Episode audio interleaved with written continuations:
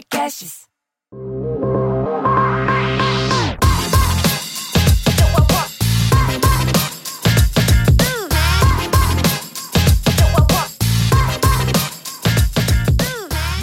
Olá, sejam bem-vindos ao Deep Growth, o podcast que aborda com profundidade o crescimento acelerado das empresas. Eu sou a Tayana Degmon e tenho aqui comigo o Gabriel Costa. Oi, Mineiro!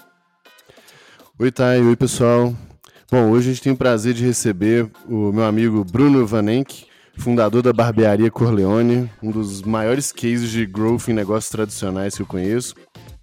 E que começou, diz ele, começou a trabalhar desde cedo, desde os 12 anos. Vamos ver, vamos ver nesse, nesse nosso papo hoje como é que é essa história. Então, seja bem-vindo, Bruno. Muito obrigado. Obrigado pelo convite. Honrado estar aqui falando com gente tão bacana e tão importante como vocês e que manjam tanto do assunto. A gente que vem aí do comércio e aprende meio que as coisas na raça, vim de gente que é tão gabaritada quanto vocês, um convite desse é uma honra. Obrigado. Eu acho que essa é uma das conversas mais importantes aqui do podcast, porque ele vai ser, eu acho que ela vai servir para quebrar alguns paradigmas de growth, assim, que geralmente estão muito relacionados a empresas tech, né, a software e tudo mais. E o seu caso é exatamente o contrário do negócio ultra tradicional, né? Então, vamos, eu queria começar te perguntando o que, que te chama tanta atenção assim no varejo e no comércio, de modo geral. Bom, eu, eu, nasci dentro de um restaurante localizado num shopping center norte aqui de São Paulo, vendo um nicho muito específico que é comida alemã. Então, o desafio de vender aquilo que é diferente, todos os dias ter que bolar alguma coisa nova e tentar não desenhar a roda, mas tentar redesenhar aquilo que já é tão difícil e tão específico como a comida alemã, foi o que sempre me motivou. Todos os dias a gente abre as portas, tem que receber clientes, eles têm que sair de lá felizes e tem que voltar.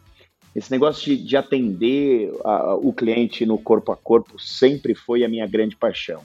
Desde pequeno, eu, meu pai me colocava um terninho, gravata e tudo mais, e fazia eu ir na mesa conversar com os clientes. Então, tudo hoje que a gente sabe aí de, de, de siglas em inglês que são muito difíceis, a gente fazia chiques, né? meio que uhum. chiques, a gente fazia no intuitivo, né? É, NPS, principalmente na mesa. Pô, depois de muito tempo eu fui descobrir que NPS é aquilo que eu fiz desde os 12 anos, quando eu trabalhava lá no restaurante do meu pai, ainda até a mesa dos clientes falando assim, tudo bem que o seu jantar, a comida está quente, gostaria de mais uma coisa, posso lhe trazer mostardas? Bom apetite. Na volta, ia lá e tinha que vender a sobremesa. Né? Muitas pessoas não é. compram a sobremesa se você não oferecê-la. Então eu voltava, seu prato estava bom, tudo em ordem, foi muito bem atendido. Vamos comer uma sobremesa? Aqui a gente tem um pavê alemão, que é a nossa especialidade da casa, mas se você quiser uma simples bola de sorvete, tem também. A, barbearia tá. não foi seu primeiro negócio, né? Você começou trabalhando na empresa do seu pai e antes da Corleone você teve outros negócios, um outro negócio. O que, que foi exatamente? Comecei a trabalhar aos 12 anos no restaurante do meu pai. É, é um negócio que a gente já tem há quatro gerações na família, trabalhar com restaurante. Passei por todas as esferas lá dentro. Trabalhei no escritório, comandei a cozinha, trabalhei no bar, é, gerenciei o salão.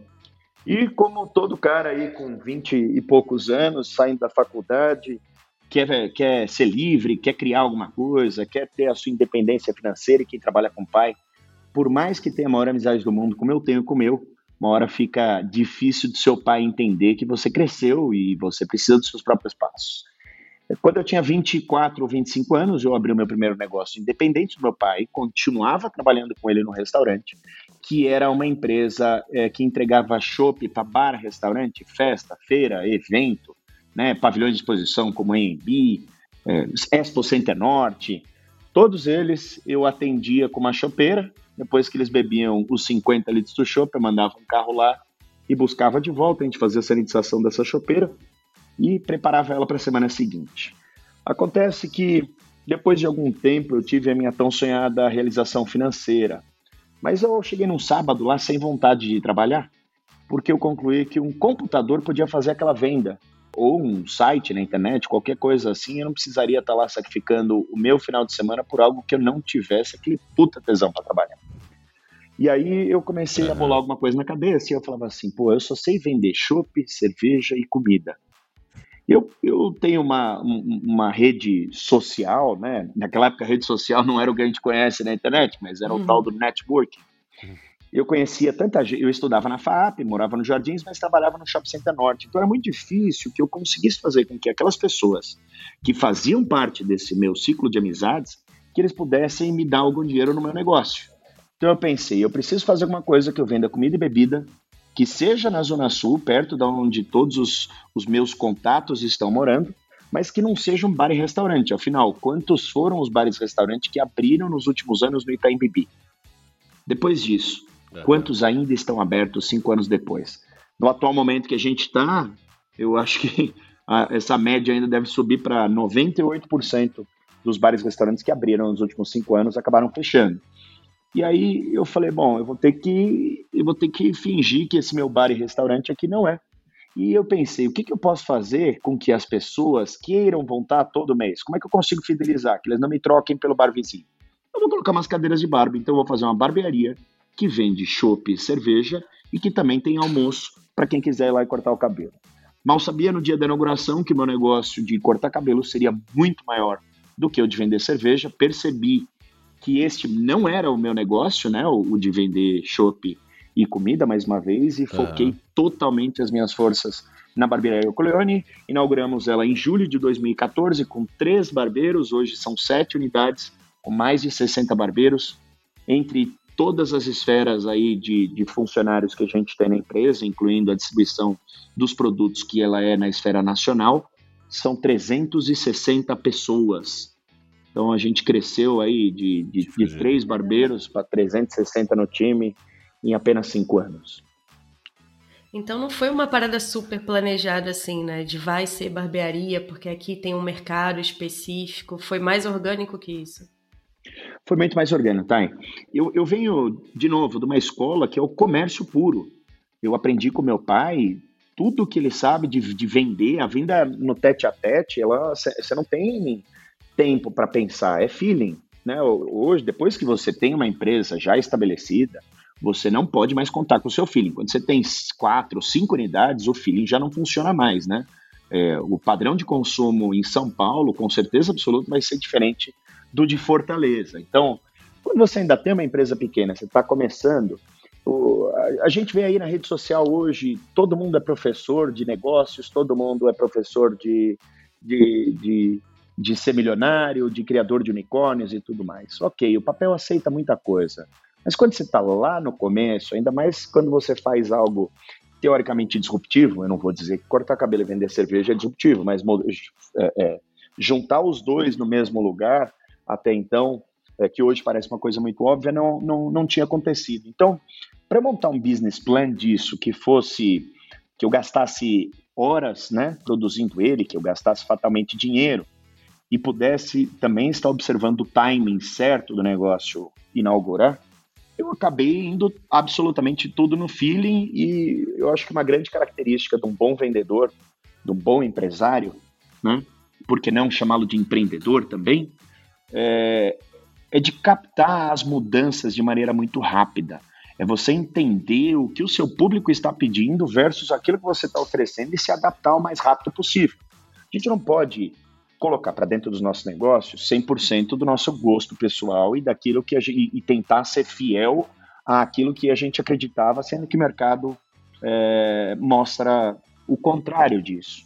Então, foi orgânico. Eu não fiz um business plan, eu não fiz. Eu fiz assim, eu imaginava quanto ia custar a obra, eu sabia quanto eu tinha na minha conta, eu vendi um carro e falei, ó, vai ser, se tiver que ser, vai ser, senão abro outro negócio e tento até eu conseguir. O, obviamente, né, o cenário mudou hoje, depois de cinco anos. Esse tanto de gente bacana que eu conheci por aí, o Gabriel é um, é um exemplo claríssimo dele, o quanto a inteligência, o quanto os números, o quanto é, todos esses estudos impactam no negócio dele hoje em dia, né? Esse é o único caminho ao qual eu consigo crescer de maneira profissional.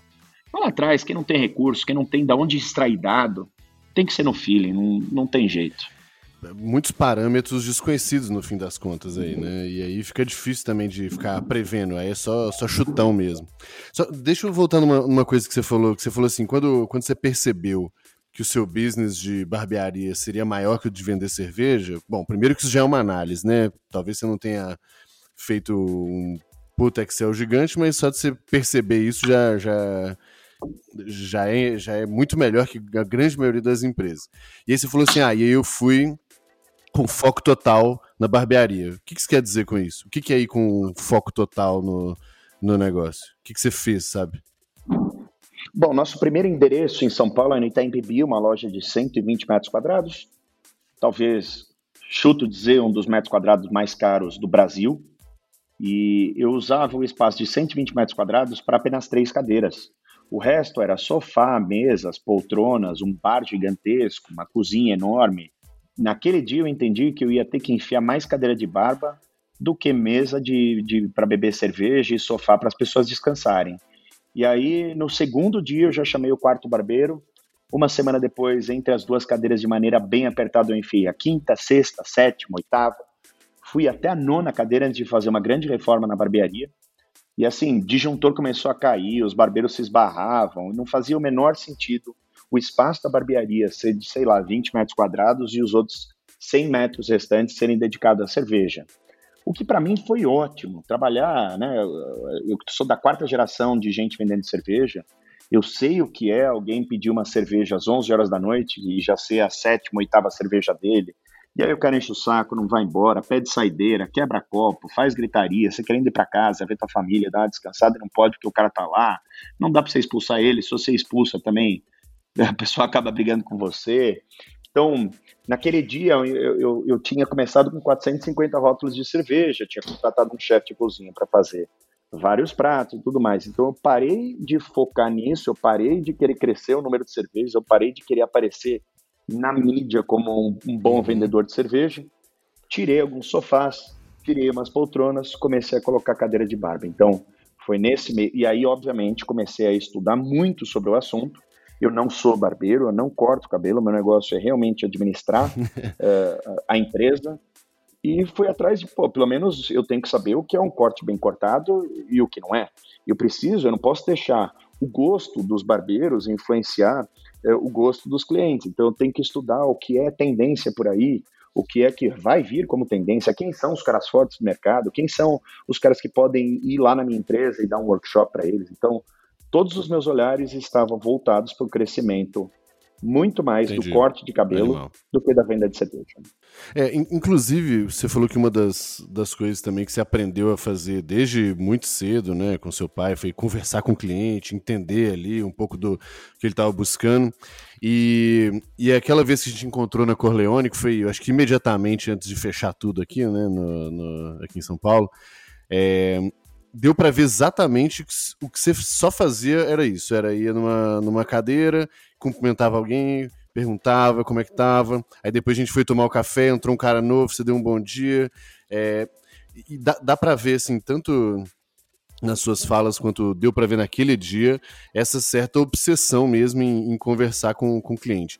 O quanto que isso contribui para você diretamente e e o que, que vocês acham? O que, que você acha que as pessoas costumam falhar nisso? Seja comércio, seja qualquer empresa, na verdade. Como eu falei, tudo que eu aprendi, eu aprendi com meu pai. E algumas coisas eu, eu tento ainda até hoje colocar na cabeça dele que ele está fazendo errado, ao meu ver.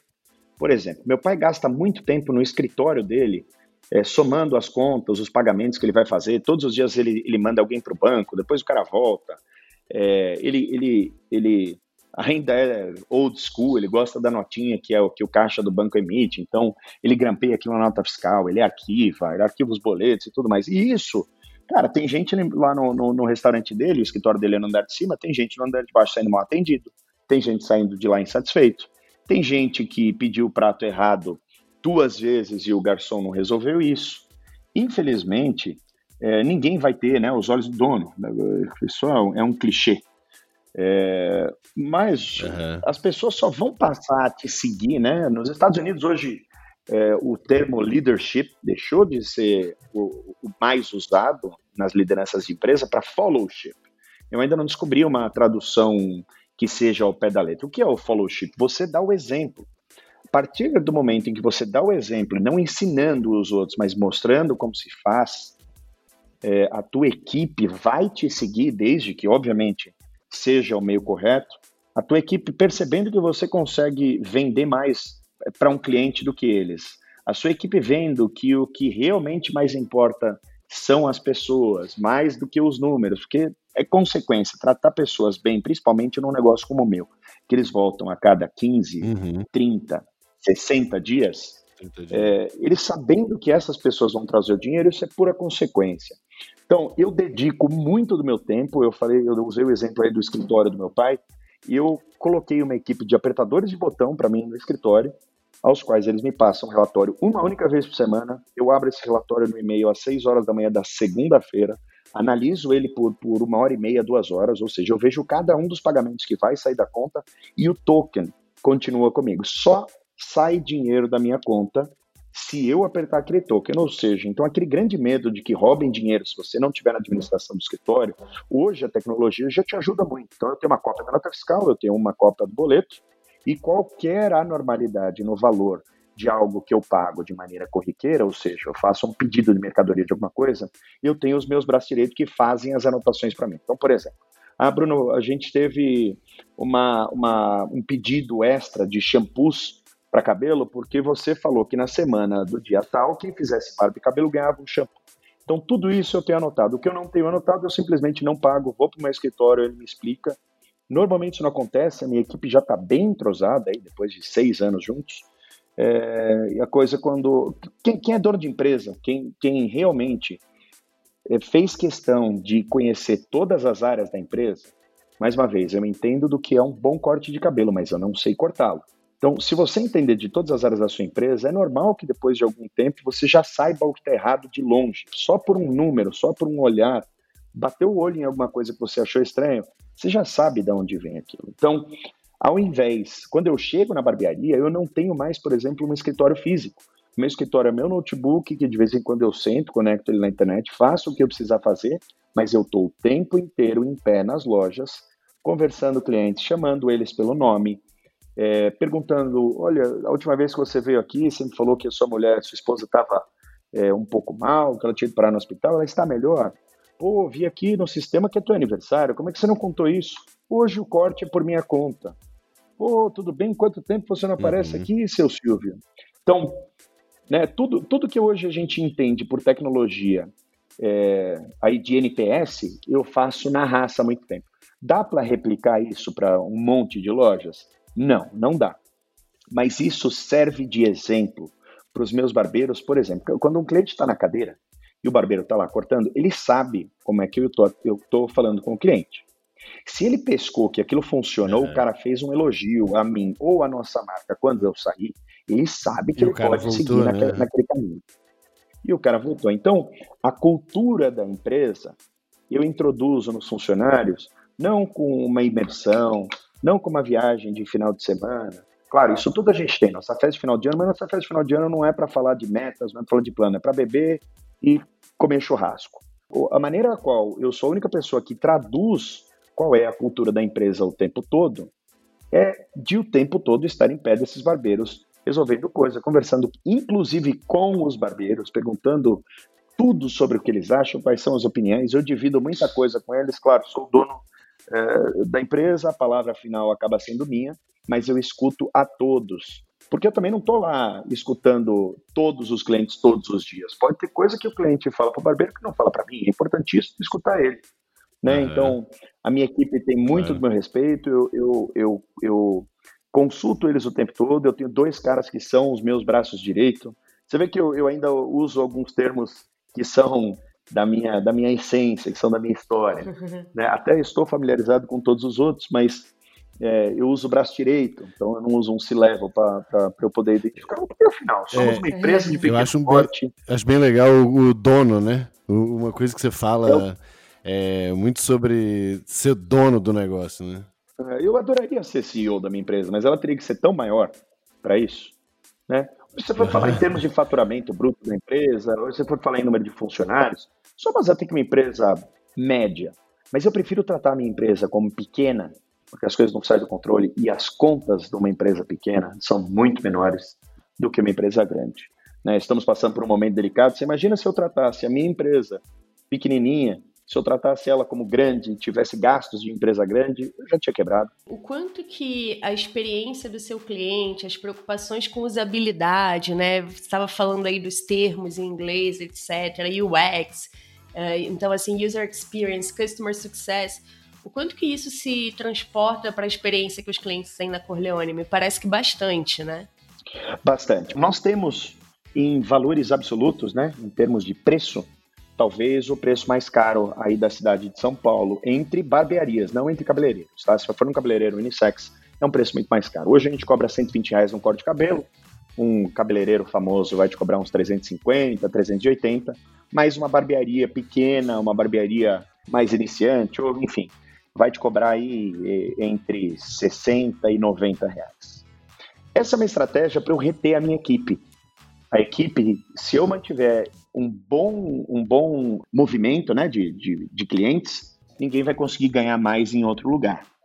Porque a gente tem, além de ter um bom movimento, a gente tem um, um bom preço. Agora, negócio de customer experience.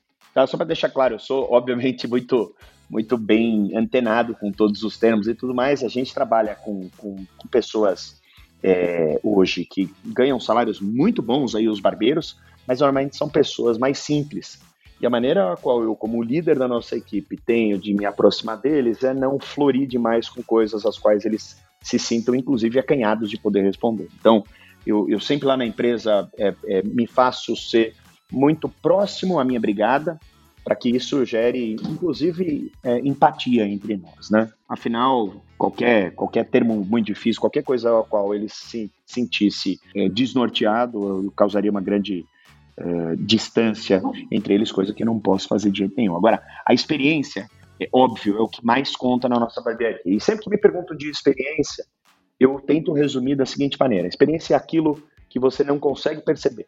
Vou resumir de maneira rápida. Corte de cabelo. É, corte de cabelo é uma habilidade manual. Você não precisa de, de diversas faculdades, diplomas e, e MBA e especializações para você fazer um bom corte de cabelo. Muito pelo contrário. A habilidade manual é treino. Então, quem treinou mais, com certeza absoluta, vai cortar melhor o cabelo. Então, o que, que eu chamo de experiência lá na Corleone? Primeiro, eu tentei lugar, eh, criar um lugar muito agradável para que o homem pudesse ir, sentar e relaxar. Afinal, eu criei a minha experiência baseado na experiência terrível que eu tinha ao frequentar salões unissex. Né? Aquela coisa de ter que colocar um roupão de seda, a mulher que está do seu lado está de bob no cabelo, ela não está à vontade com aquilo, você está com roupão que é feminino. É uma falação, tá lá uma barulheira, é um negócio. É, é, para o homem não, não, não é algo que seja tão interessante. Então, eu criei um ambiente ao qual eu mentalizei que fosse é, muito bacana, coloquei a esfera, a, a, a atmosfera ali de moto, carro, cerveja, enfim, um monte de coisa que eu julguei ser bacana. Quando você abre um negócio, uma prestação de serviço, né, ou mesmo a venda de um produto, o mínimo que você espera é que a qualidade do seu serviço ou do seu produto seja a melhor que tem. Esse não é o diferencial quando alguém fala assim: ah, o meu produto é melhor do que o dele, eu não sei o que ele vende mais. Não. Você é obrigado a ter um, um, produto bom. Ele tem que ser, obviamente, condizente com o seu preço, mas você está obrigado a oferecer um bom produto ou serviço. A partir daí, o que conta é a experiência. Então, por exemplo, a gente tem uma loja lá no, no Itaim Bibi. Itaim Bibi já sabemos que é o lugar do Brasil onde mais se rouba relógio no trânsito, acaba sendo algo infelizmente violento, um problemaço, não só da nossa cidade, do nosso país inteiro, mas cada vez que você entra numa loja de rua como a minha, você não vê um segurança é, na porta. Aquilo já te dar uma sensação um pouco ruim, né? Você chega num lugar tem um segurança armado. Ele fica do outro um lado segurança da rua, é perigoso, né? Se associa isso, né? É, pois é. E aí você fala assim, por que, que eu tenho que vir num lugar que tem um segurança na porta? Não é, não é desagradável quando a gente entra num lugar e tem um cara fardado, com arma na cintura e tudo mais? Eu, eu, eu fico meio, eu fico, sei lá, eu fico meio, não sei, eu me sinto mal. Então o cara tá escondido lá do outro lado da rua, ninguém vai ver que, que tem um cara lá, mas se você tiver algum bandido, esse sim vem de longe, quem é polícia e tudo mais, e sai correndo. Segundo ponto, eu, eu superdimensionei o ar-condicionado da minha loja. Então, quando você for lá nos meses de novembro, dezembro e janeiro, que são os mais quentes aqui na nossa cidade, aqueles dias que você chega suando, sabe? Principalmente quem trabalha de, de terno, chega com a camisa toda molhada nas costas. Quando você entra lá, você sente aquele, aquela temperatura que, que te acolhe, sabe? Que te faz relaxar. E ninguém sabe que eu superdimensionei. Sei lá, eu gastei quase 30 mil reais a mais de ar-condicionado do que eu precisava só para esses três meses, novembro, dezembro e janeiro. E aí o cara senta no sofá, tira o paletó, fala, nossa, tá fresco o ar aqui dentro. Cara, eu quero um chopp, é, quero tomar um chopp aqui antes de cortar meu cabelo. Olha, senhor, o nosso primeiro chopp ele é cortesia. Então, essa experiência de você oferecer algo que teoricamente é grátis, óbvio que isso está embutido no corte, né? Quando chega o chopp, ele tem 120 ml. Um, um copo normal tem 300 a 350 ml. O chopp oficialmente tem que ter 350 por causa do colarinho. Aquilo é só para abrir o apetite dele, que nada mais é do que um incentivo a ele consumir mais cerveja. Eu cansei de ver gente que chegava lá e falava assim: não, não, eu não quero chopp e cortesia porque eu vou malhar. Eu falava assim, pô, pelo amor de Deus, 120 ml não vai fazer você malhar? Olha o calor que tá aqui, toma só um chopinho. E aí o cara ia, na, na, na hora de ir embora, ele aparecia para mim e falava assim, porra, você é um desgraçado, né? Eu ia malhar, agora não vou mais, tô saindo aqui bêbado, gastei o, o dobro do corte de cabelo em cerveja. Muitas vezes ele falava assim, nossa, como essa cerveja é boa, que marca que é? É uma cerveja que você vai encontrar em vários restaurantes de São Paulo, mas qual é o nosso grande diferencial? A linha de chopp, depois de alguns dias você precisa limpar ela, porque ela fica suja. Né? A linha, o que a gente chama de linha de chopp é o tubinho de metal, onde o chopp sai do barril, passa pela serpentina para gelar e chega no seu copo geladinho. Lá dentro, se você não limpar, aquilo fica uma gosma, é que ninguém vê. Só que cada linha, eu tenho quatro torneiras de chopp, cada linha tem mais ou menos dois metros, isso cabe mais ou menos uns 800 ml de chopp. Então, eu desperdiço 8, 16, 2, 2 litros e 400 de chopp cada vez que eu vou fazer a sanitização dessas linhas. O indicado é que você faça uma vez por mês. A média dos restaurantes de São Paulo faz uma vez a cada seis meses. Eu faço uma vez por semana. Então, quando você toma um chopp você fala, ah, ele está fresquinho, na verdade, o chopp é o mesmo que os restaurantes receberam, mas por que, que lá é mais gostoso? Simplesmente porque eu faço a limpeza das linhas. E as pessoas tomam um chopp lá e falam assim, nunca tomei um chopp igual em algum lugar. Quando ele senta já mais relaxado na cadeira, ou seja, passou o calor dele, passou a sede dele. Ele está escutando uma música muito bacana que eu escolho cuidadosamente todas as músicas que tocam, e são as mesmas músicas que tocam em todas as lajes. Eu tenho uma parceria com a Rádio Ibiza, muito bacana.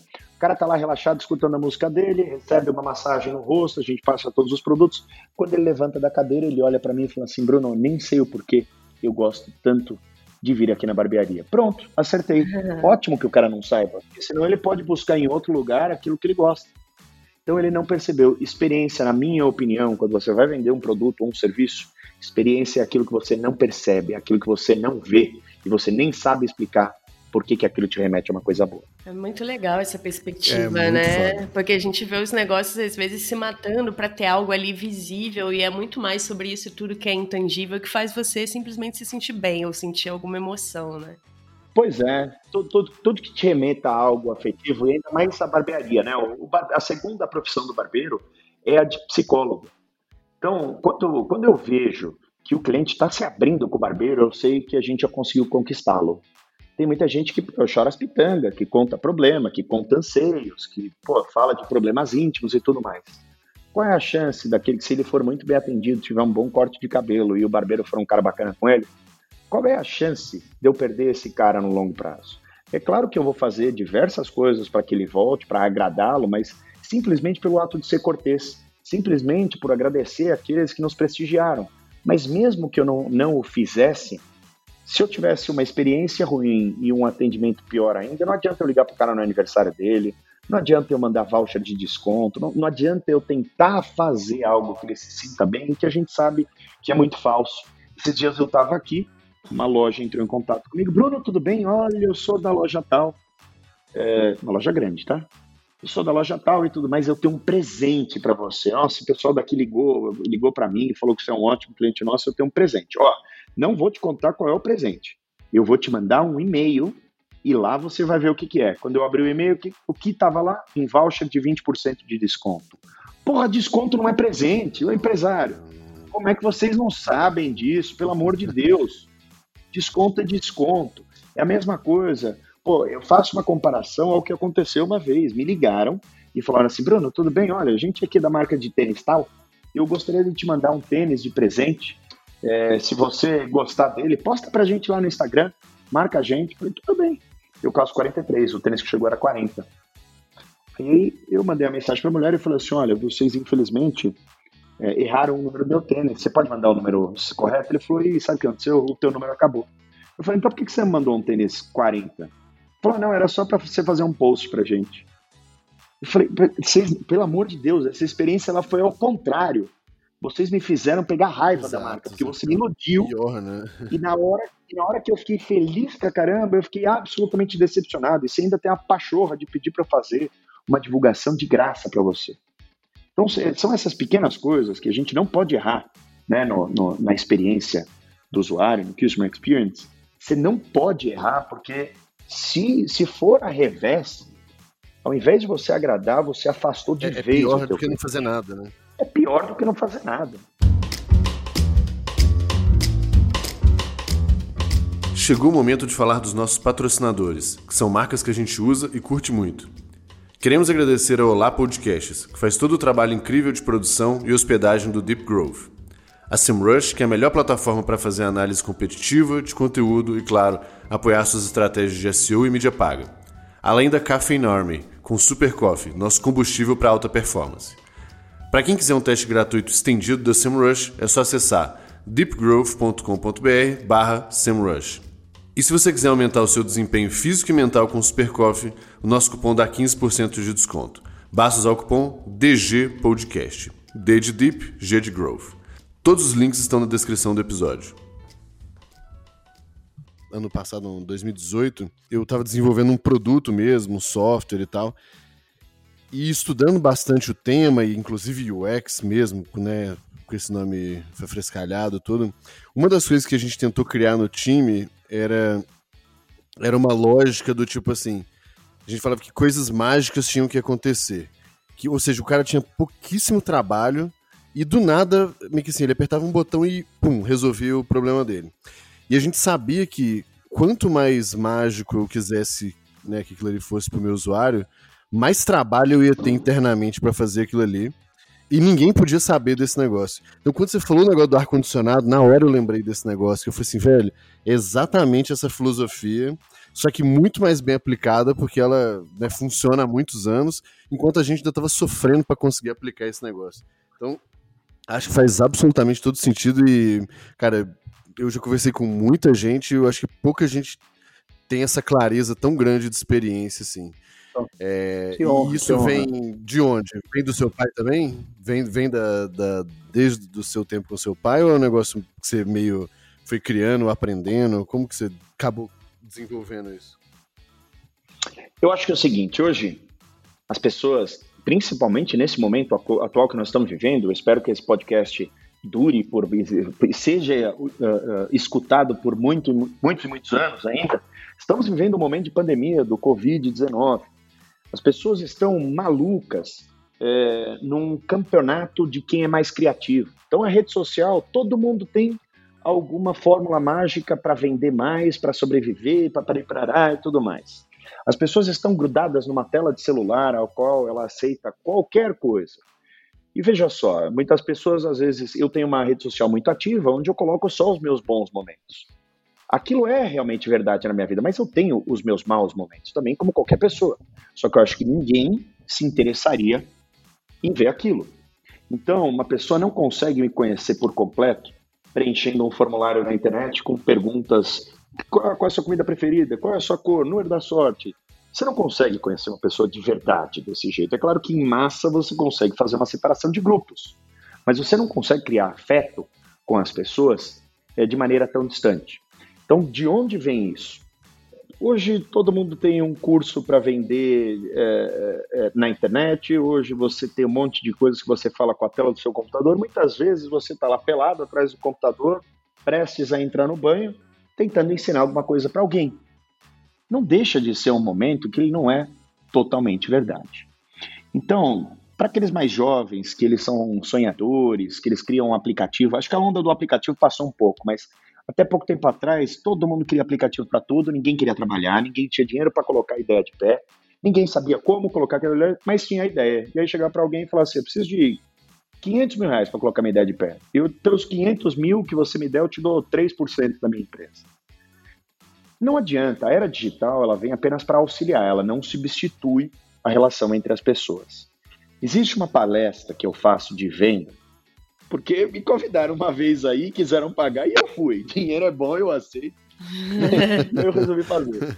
Então, e vamos com tudo. Um dos slides da minha palestra é uma frase bem simples: a verdade vende. Se você for verdadeiro, você consegue vender qualquer coisa que você quiser. Se você não for verdadeiro, você vai ter que ter uma memória muito boa para você saber o que você falou para qual pessoa. E convenhamos, a gente, a gente sabe quando uma pessoa está nos enganando. Né? Já foi comprar um imóvel? Ah, o imóvel está na sombra. Ah, não, mas aqui bate luz de manhã. Ah, puta, tem luz só no final da tarde. Ah, não, mas olha, é, luz de final de tarde é muito melhor. Eu sempre me sinto enganado quando eu vou comprar duas coisas: carro e imóvel. Eu sinto que não tem a verdade, a relação já não começa boa. Então, por que, que eu disse a verdade vende? Nada mais justo que você realmente é, é, ser polite, né? Você prestigiar o seu, o seu cliente. Afinal, numa, no, no, meio de troca, o que é mais sagrado do que alguém tirar dinheiro do bolso e comprar o seu produto ou serviço? Nada, isso é o ápice de uma venda. Nada é melhor do que isso. Então, é, como é que eu fiz isso? Da onde é que isso veio? Eu sempre tiro algumas, algumas, alguns ensinamentos de grandes empresas que têm um grande destaque em mídia e tudo mais, e sempre tem alguém querendo ensinar alguma coisa, para ver aonde eu acho que eles estão errando. Então, olha só. Eu prefiro muito mais ao entrar num restaurante em São Paulo, que o cara me chame pelo nome, que ele me dê um boa noite sincero, que ele goste que eu esteja lá porque eu não bagunço o restaurante, porque eu gasto bem, porque eu deixo uma caixinha, porque eu trato ele muito bem, porque eu bato papo com ele, porque eu indico outras pessoas para ir no restaurante. A gente sabe quando é bem recebido num lugar. E isso é a verdade. Aonde eu acho que grandes empresas erram? Eu vou voltar num exemplo dessa mesma marca que me mandou o cupom de 20% de desconto. De vez em quando, um vendedor de uma loja que eu nunca vi na vida me liga: Muito boa noite, Bruno, como é que você tá? Você tá bem? Nossa, e esse tempo aí de, de pandemia? Nossa, você tá bem? Sua família tá bem? Sabe aquela coisa chata, melosa? Você nem sabe quem tá falando do outro lado da linha. Uhum. Olha, eu tô te ligando aqui porque, pô, isso é muito especial pra gente. Muito. E eu vou te dar, olha, a gente autorizou para você um desconto aqui de não sei quantos por cento, mas me procura. Eu sou o Robinson da loja do Shopping Iguatemi. Você me procura quando vier aqui? Puta, agora eu não tô precisando comprar camiseta. Não, mas vem cá, a gente tem coisas boas. Você vai ver, tem short também, tem alguma coisa. Isso me soa tão, tão antipático, isso me soa tão fingido, é tão longe do negócio que eu te falo da verdade. Então me diga, você prefere ir numa barbearia onde o cara te conheça pelo nome, pergunte da sua filha, pergunte da sua esposa, pergunte como é que está indo a sua empresa, pergunte se você passou bem nos últimos dias, aonde você vai passar o Réveillon, e o carnaval, como é que foi? Troque ideias da moto que você uhum. tem, que ele tem em comum também. Isso não te prende muito mais do que alguém te ligar no seu aniversário de maneira forçada e falar: você é muito especial, parabéns, pique, pique, pique. Venha é. gastar na nossa loja que você tem 50% de desconto. A verdade vende, seja verdadeiro com o seu cliente. É claro que quando você ganha escala, você precisa de auxílio da tecnologia. Mas não tente colocar o teu cliente num bando é, onde ele não vai ter relevância frente aos outros. Saiba o nome dele, pelo menos, ao invés de ligar no aniversário oferecendo um cupom de desconto. Se for para fazer alguma coisa no aniversário, ofereça um real presente. Ó, vem aqui, você não precisa gastar nada, você ganha um par de tênis. Ó, no dia do seu aniversário, vem aqui. Eu já fiz isso com muitos clientes meus, sem na época precisar é, de um programa para me ajudar a fazer isso. É claro que eu preciso da tecnologia. Hoje a gente atende 13 mil pessoas em média por mês. Não consigo mais fazer tudo isso, mas no começo era assim. Uhum. Eu tinha uma parceria na época com a Audi. A Audi me liberava alguns carros quando eu queria. E eu falava assim: quando que é o teu aniversário? Ah, é quinta-feira de semana que vem. Olha, então nós vamos fazer o seguinte: escolhe um horário. Quinta-feira de semana que vem, nós vamos entregar um Audi aí na sua casa. Você vai vir até a barbearia, você vai cortar o cabelo, fazer a barba e tomar uma cerveja de presente. Esse é meu presente para você. E depois você devolve, na segunda-feira os caras da Audi vão lá buscar o carro para você. Pô, o cara comprava o Audi e virava meu cliente ao invés de ser mensal. Ele era semanal. Você pode fazer isso comigo a próxima vez que eu for, ou no meu aniversário, ou a próxima vez que eu for lá na Corleone, claro tá, tá liberado. Claro que sim. Feito. As, Apesar de que, deixa eu falar aqui, quando eu, a, a, última vez que eu fui lá, você me encheu de presente, me deu um, todos os produtos da Corleone. Então já, já funcionou. No comércio, tá? No comércio pequeno como o meu. Se a gente tiver pequenos empresários escutando o que eu estou falando? Depois que você cresce muito, é impossível você ter o controle dessas coisas. Eu te aconselho a não fazer. Usa você um crachá da empresa, você finge de, de um funcionário comum e você faz esses presentes periódicos. É, a conta no comércio ela não pode ser um razonete de mais e menos. Você não pode ter uma margem de lucro que você não abre mão dela em hora alguma.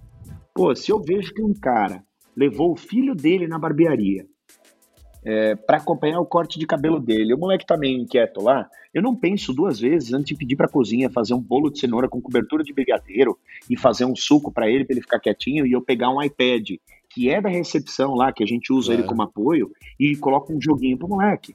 Quanto me custou isso? Nada. O pai dele, eu dei, eu dei, eu dei alguns momentos de tranquilidade pro pai dele poder cortar o cabelo, fazer a barba sem estar tá com aquela navalha no pescoço, sem ter que ficar com os olhos abertos, sabendo onde é que o, o, o, o filho dele tá para lá e para cá. Ah, é presente tá, de um né? puta cliente meu. É, é, é, puta cliente meu foi lá uma vez, era aniversário dele, eu acho que ele gastou 150 reais em corte de cabelo e barba na época, e eu devo ter dado em cerveja para ele uns 500 reais. Qualquer Caramba. empresário com uma mentalidade de positivo e negativo, de razonete, de curto prazo, e né? de que é só lucro e curto prazo, provavelmente eles não teriam mais esse cara é, como cliente deles. Pouco tempo depois, o cara se apresentou para mim, eu acabei fazendo amizade com ele.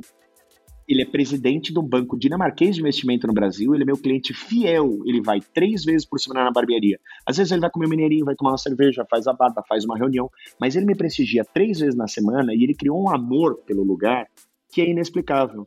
Então, 500 reais em mídia hoje, Muito... quanto é? Mil cliques. É. É difícil. Agora sim, Bruno, eu acho legal isso tudo que você está falando e entra num, num tema que você já tocou um pouco, que é difícil escalar esse tipo de coisa, né? Porque você ali, tendo essa presença do dono, você não consegue estar tá em todas as lojas e, enfim, de repente ter 100 lojas com, com esse mesmo perfil.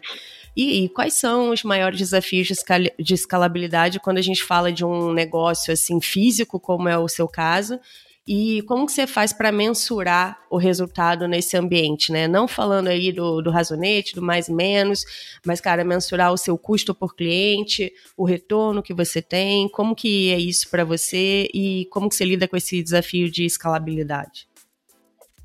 Ótimo. Vamos lá. Os, o, as pessoas que comandam as lojas junto comigo, eu não costumo usar a, a, palavra gerente, porque normalmente o gerente ele toma posse do lugar como dono, ele passa a tratar os outros da equipe como dono, mas na hora que a coisa aperta ele vira funcionário. Então eu tenho as pessoas que elas têm autorização até um certo nível.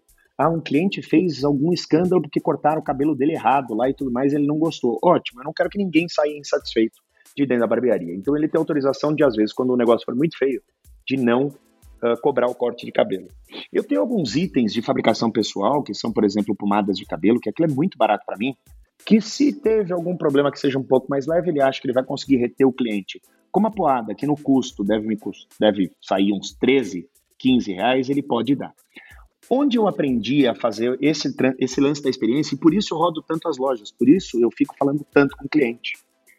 Eu tento primeiro mostrar qual é a cultura da empresa e que ela tem um dono e que o dono se preocupa com o cliente daquele barbeiro que está sentado na cadeira. Que eu não me preocupo em abrir mão de uma parte do meu lucro, porque o barbeiro ganha exatamente a mesma coisa, mas eu posso fatalmente presentear o meu cliente com algo. E muitas vezes o que eu presenteio são de parceiros comerciais. Né? Homens acima de 40 anos não são tão ativos hoje em rede social, ao qual é o principal uh, meio para você se comunicar e tentar vender alguma coisa para alguém. Então, as marcas de cunho masculino, principalmente, me procuram muito para que eu consiga ter no meu bolso esses presentes para ir distribuindo aí para os clientes em ocasiões especiais, quando a gente tem algum problema, quando eu quero simplesmente agradar o cliente, quando eu escolho alguém de maneira uhum. aleatória que eu nunca vi na vida, que talvez não fosse cliente, mas para virar cliente de lá. Eu aprendi isso com um cara chamado Júlio. Ele é um dos sócios da Fast Shop. E o Júlio eu o conheci da seguinte maneira: ele estava numa loja da Fast Shop, eu entrei, ele me atendeu. Estava com um crachá da empresa, escrito Júlio, Fast Shop, com o mesmo uniforme dos funcionários. E ele me deu uma aula de venda.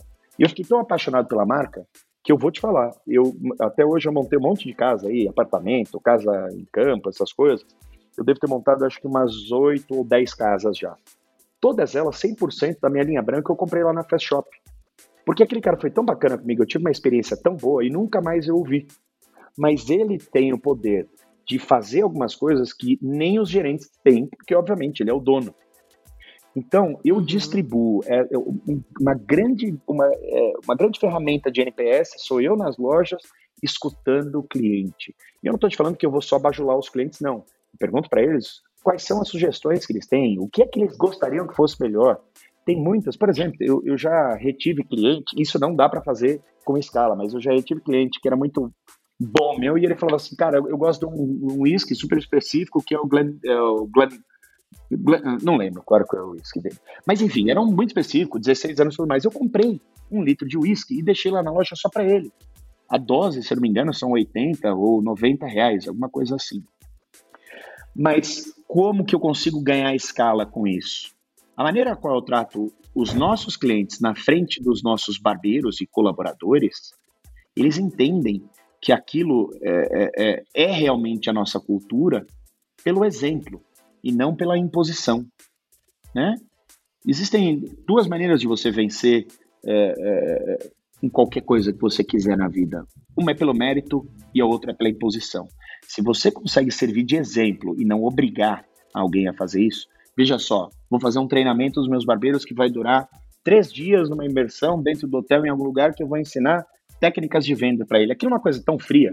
Não é melhor eu mostrar o exemplo ao vivo todos os dias para alguns daqueles barbeiros, eles conseguem, obviamente, captar muitas das mensagens, porque afinal eles conversam com os clientes deles em média 40 minutos por corte. Então, eles têm que falar alguma coisa. Então, assim, eu ensino um pouco para eles, eu chego lá, puxo o cara de canto e falo, olha, eu vi ali que você falou que, que a tua moto está com problema, você reclamou da tua vida, você contou um monte de coisa baixo astral. Olha, o cara não quer vir num lugar para gastar dinheiro e pegar a energia ruim dos outros. Então é assim, todos nós temos problemas, mas Exato, pouca gente é. quer saber deles. Então, a não ser que o cara te pergunte muito, diga coisas alegres. Ao invés de dizer que a sua moto está quebrada, conta de uma viagem que você fez com ela. Ao invés de você falar de uma peça que ela é cara pra caramba, que, o, que os importadores da marca são os filhos da mãe e tudo mais, conte de algum acessório bacana que você já comprou, e não talvez não ligado à marca. Conta de uma luva, de um capacete, conta de uma, alguma história que você fez de uma viagem com a sua filha, isso te aproximou. Então, de novo, como é que eu ganho escala com isso? Servindo como exemplo e não impondo um atendimento que é ligar, olha, você é o aniversário, aniversário, 20% de desconto. Mas aí você assim, a, a Corleone tem algumas unidades hoje em São Paulo, né? Você fica rodando entre todas elas, é isso? Eu rodo todas elas. Eu tento, eu tento rodar pelo menos duas por dia. Claro que eu não consigo isso todos os dias, porque tem dia que eu tenho reunião, eu foco todas em uma única unidade, mas eu tento fazer isso. Isso é, é, é, é assim, é, se eu tiver que fazer uma divisão entre o trabalho que eu faço, se ele é para agradar cliente ou ensinar a brigada, é 50-50. O que eu estou fazendo ali é puramente para uh, dar o exemplo. Muitas vezes tem, tem, tem cliente, a gente sabe, tem umas pessoas que elas são um pouco mais carentes, outras pessoas são mais fechadas. Então eu vejo às vezes cliente meu que ele está trabalhando e o barbeiro não para de falar. Eu cutuco ele, eu falo assim, calma, deixa o cara responder o e-mail dele, deixa ele fazer uma reunião, ele está aqui com a cabeça quente, não atrapalha ele no raciocínio agora. E tem cara que Sim. às vezes está de ressaca, a mulher deixou ele, a mulher traiu e ele está mais choroso e ele precisa de um conforto, que seja você o conforto por 40 minutos. Ele vai ter uma, uma, uma, uma memória afetiva boa da última vez que ele veio aqui. Então, esse meu treinamento Legal. de brigada, né, e a gente consegue é, enxergar, eu, eu, não, eu não sou muito de, de falar das nossas qualidades demais, é, mas uma das grandes qualidades que a gente tem é que o, o, o atendimento é bem homogêneo em todas as nossas unidades e eu espero fazer isso. Inclusive as lives que eu faço aqui, eu constantemente menciono meus barbeiros, a minha brigada, a minha equipe, faço elogios a eles. Quando eles pisam na bola, eu também sou rígido como o dono da empresa, né?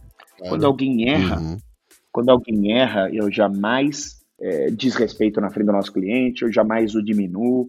Puxa ele de canto e fala assim: tá tudo certo o que você fez, desde que não seja um erro grotesco. Eu já mandei muita gente embora é, por erros grotescos aos quais eles passam do limite que a gente impôs da nossa cultura como, por exemplo, fazer piada é, é, é, de mau gosto com minoria. Isso, isso não tem uma segunda chance. Mas às vezes o cara errou com alguma coisa que é leve, tudo bem, a gente deixa passar, eu contorno na hora, sento, bato um papo e de novo. Eu não sou amigo da minha brigada, eu sou o comandante deles. Mas eu trato todos eles com o mesmo respeito, com a mesma admiração, com o mesmo carinho. E entrando um pouco no, no tema de growth, de crescimento, o que, que você acha que foi mais determinante para o crescimento da Corleone, além dessa parte do, da experiência e do atendimento ao cliente? Tem algum momento ali que você viu que a coisa realmente estava expandindo mais rápido, que você conseguiu identificar qual foi o fator? Olha, o fator ao qual eu, a, a gente cresceu muito rápido, é, eu não sei explicar, é uma, é uma alquimia, uma mágica que não. Que, que olha, se eu fosse religioso, é, eu até poderia atribuir forças às quais eu nem sei explicar. Mas a minha principal ferramenta e o porquê deu certo foi porque eu errei rápido e aprendi mais rápido ainda. Então, eu acho que todo empreendedor que começa do zero, que não tem muito em quem se espelhar dentro do seu ramo, claro, outras pessoas que o inspiram, tudo bem, mas quando você não tem um espelho de uma outra marca mais forte que você, ao qual você fala assim, eu, que, eu quero ser essa marca, eu quero ser esta empresa, eu vou chegar lá e vou seguir os passos dele e tentar aprimorar até o meu, eu acho que tem uma característica que ela é muito comum nesse tipo de empreendedor e empresário. É você se arriscar, é você tentar entender rápido o que está acontecendo e ir atrás daquilo. Seis meses depois que eu abri a minha primeira unidade, eu tive a oportunidade de abrir uma outra barbearia com 700 metros quadrados, três andares, no meio da Faria Lima, num quarteirão inteiro. Quando eu vi aquilo e falaram assim: Você está preparado para o crescimento? Não, eu não estou, mas eu vou. E aí eu fiz essa segunda barbearia, ela deu super certo, que é a unidade da Vila Olímpia. Quando eu tive a oportunidade de abrir minha terceira barbearia, eu conversei com a minha arquiteta e ela falou assim: Eu sigo o padrão arquitetônico da primeira ou da segunda unidade? E aquilo me deu um estalo. E eu falei, como assim? Ela falou, numa você usou madeira e na outra você usou fórmica. Numa você está usando decoração com o seu próprio snowboard, o esqui que você usa na água, um skate, uma bota de motocross, mas nessa aqui não tem nada disso. Você comprou posters prontos em papelaria, em Mercado Livre, coisas que todo mundo tem. Então eu percebi que uma loja tinha muita verdade e a outra era muito cenográfica. Aquilo não seria bom para minha marca. Então eu dei um passo para trás, fui estudar muito sobre marca, fui estudar muito sobre desejo, fui tentar entender qual era o meu padrão arquitetônico. Eu fui ver cada detalhe daquilo que depois eu resumi um pouco para vocês aqui do que é a nossa experiência. Então, quando eu percebi que eu podia ir para a terceira loja, mas se eu crescesse de maneira desgovernada, se alguém que tivesse, fosse um puta publicitário, alguém que entendesse bastante de marketing, resolver abrir uma barbearia com lastro financeiro, obviamente, eu ia tomar pau daqueles caras. Então eu dei um passo para trás, não cresci, estudei muito sobre marca, muito, muito, muito.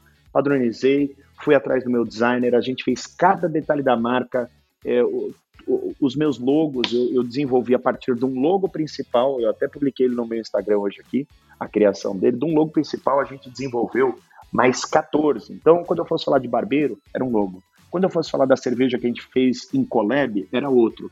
Quando eu ia fazer algo minimalista, era outro.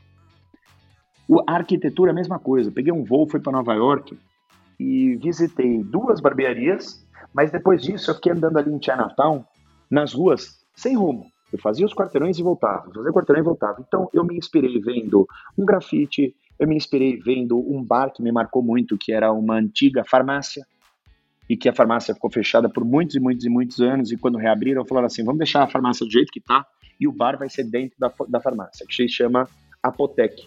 É um bar muito bacana de lá.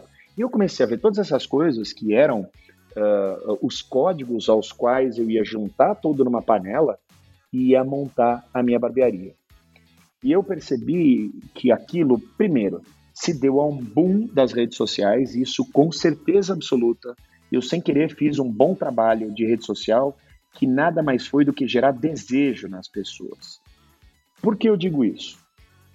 Quando você quer vender algo em rede social, você se preocupa em fazer uma foto estilo do produto, Quem não sabe o que é foto still, é, é que ela tem um fundo infinito, normalmente de outra cor, e só o produto aparece. E você coloca todas as informações de contato na legenda, você coloca preço, promoção, código de desconto. Aquilo não gera desejo em ninguém, a não ser que você consiga atingir alguém é, por necessidade. Se alguém está precisando daquilo, você consegue vender para ele. Agora, despertar o desejo de alguém que não estava planejando um corte de cabelo, não estava planejando tomar uma cerveja, não estava planejando fazer uma viagem, é muito mais assertivo.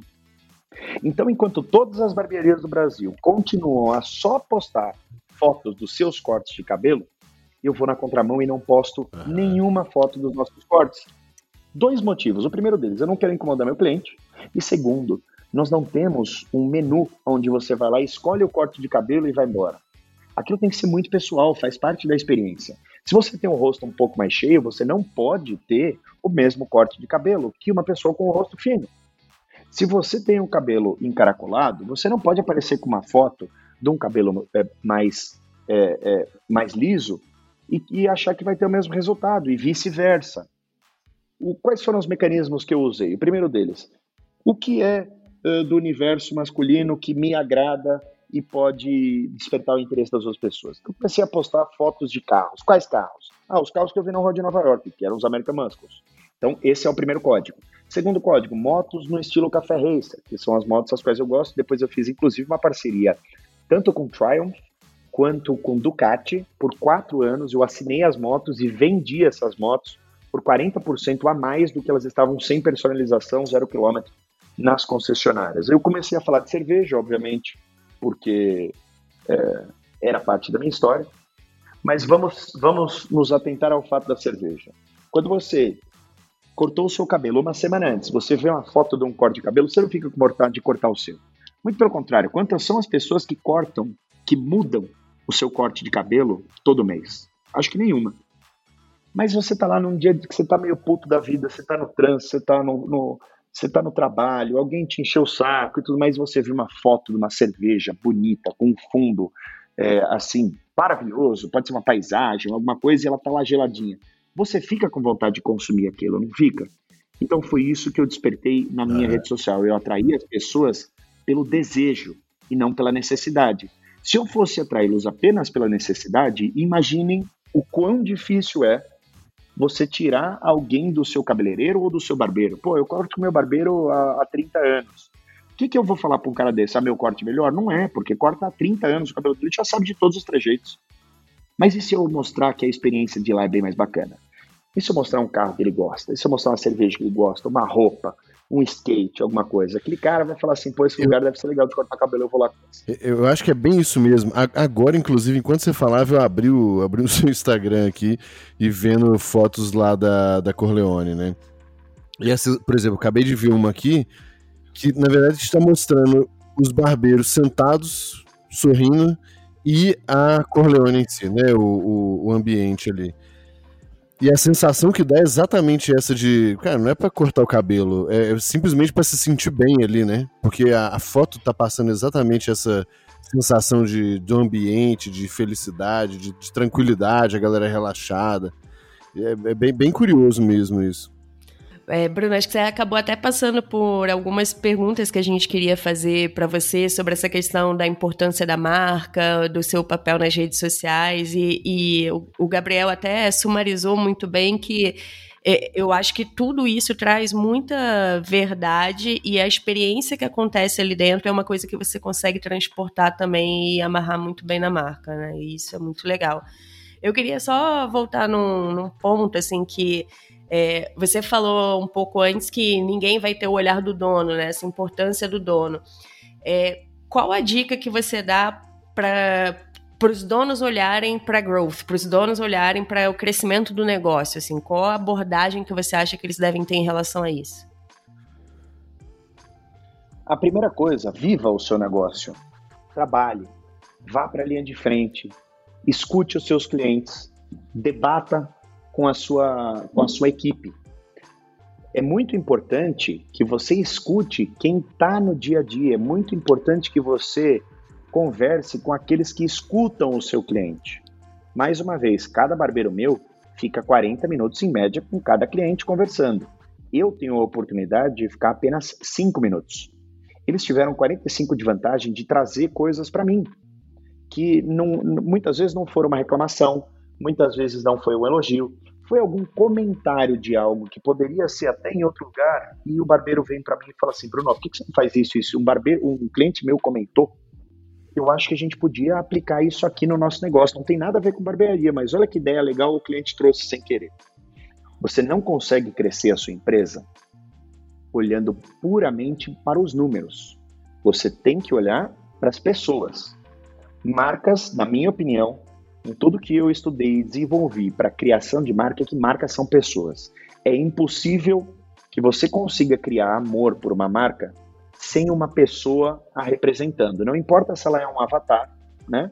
Nós estamos aí com a, com a Magalu fazendo um ótimo trabalho como, como, uh, como a cara da empresa, mesmo sabendo da Luiz Trajano. É, você tem uh, uh, uma série de donos de empresa aos quais nem estão mais vivos e eles nem eram os cabeças daquilo que mais se deseja no produto, eu vou usar como um, exemplo claríssimo aqui. Quem é o cara da Apple? Steve Jobs. Indiscutível. Quem é o CEO da Apple hoje?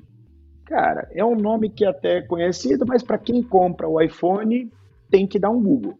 A porcentagem de pessoas que sabe quem é o atual CEO da empresa e quem era Steve Jobs, das que compram celular, eu tenho certeza que é uma esmagadora maioria destas pessoas Muito que sabem desproporcional, né? Mesmo que isso seja apenas uma lembrança uh, uh, uh, afetiva que gerou algum tipo de conforto. Vamos a um outro exemplo. Você já viu alguém que ama a net? Alguém que é fã e usa um boné da telefônica? Não tem. Pode observar, as marcas, e quem faz muito bem isso é a Nike, porque ela sempre pega os grandes atletas. Pô, eu estou assistindo o documentário do Michael Jordan. Que liderança é aquilo? Que, que, que, é, que... é, muito, é muito incrível, né? Puta merda.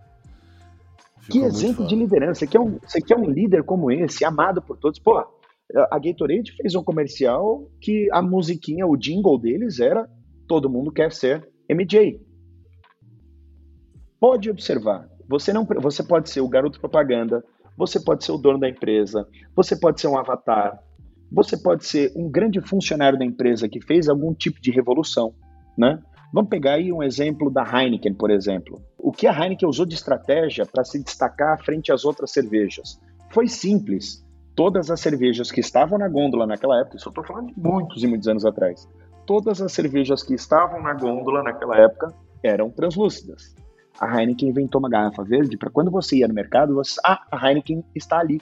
De longe, né? De longe. Quando, quando você tem uma ideia brilhante que aquilo fez o, a, a, empresa dar uma guinada, você também tem um exemplo claro de uma pessoa que vai trazer amor à marca.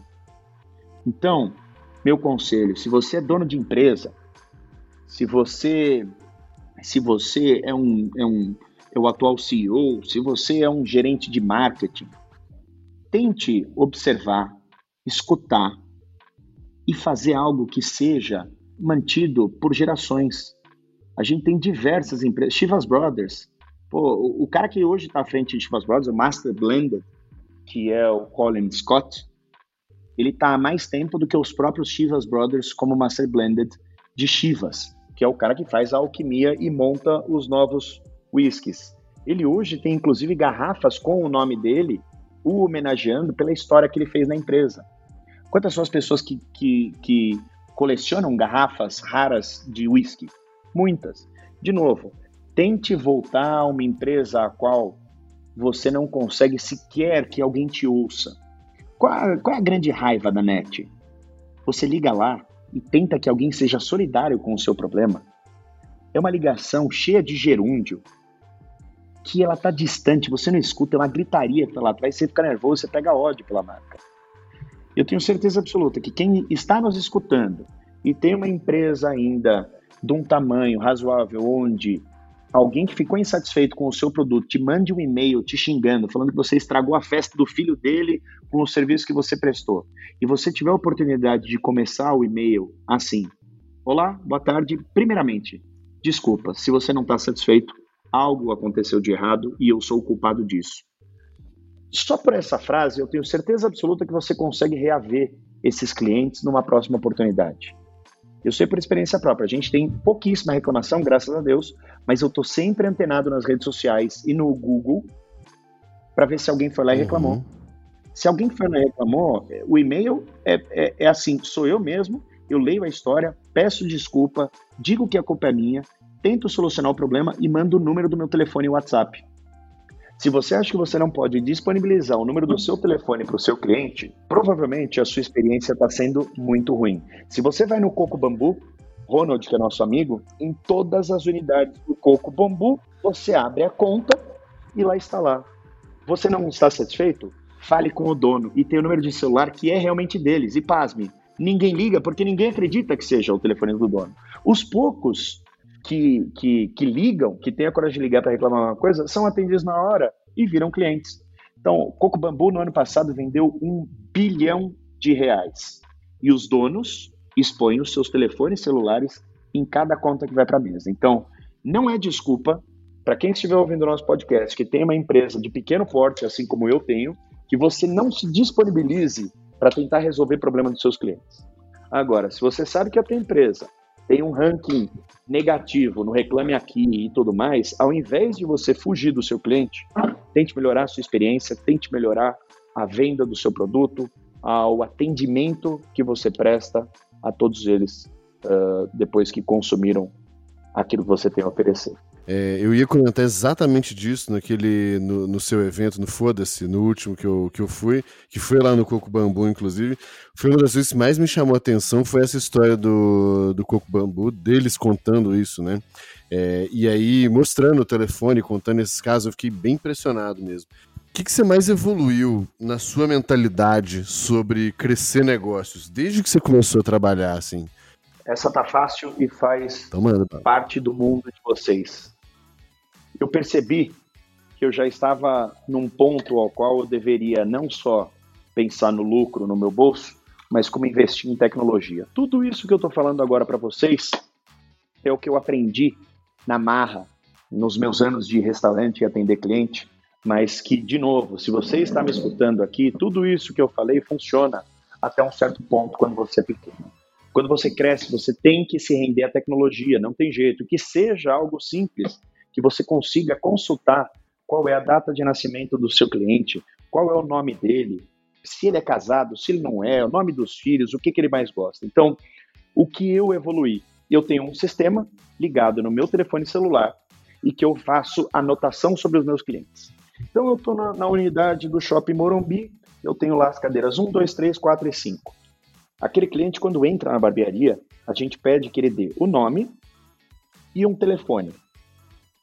O telefone é para se o barbeiro, por exemplo, tiver que desmarcar, a gente pode ligar para ele. Eu não costumo ficar enchendo o saco de cliente.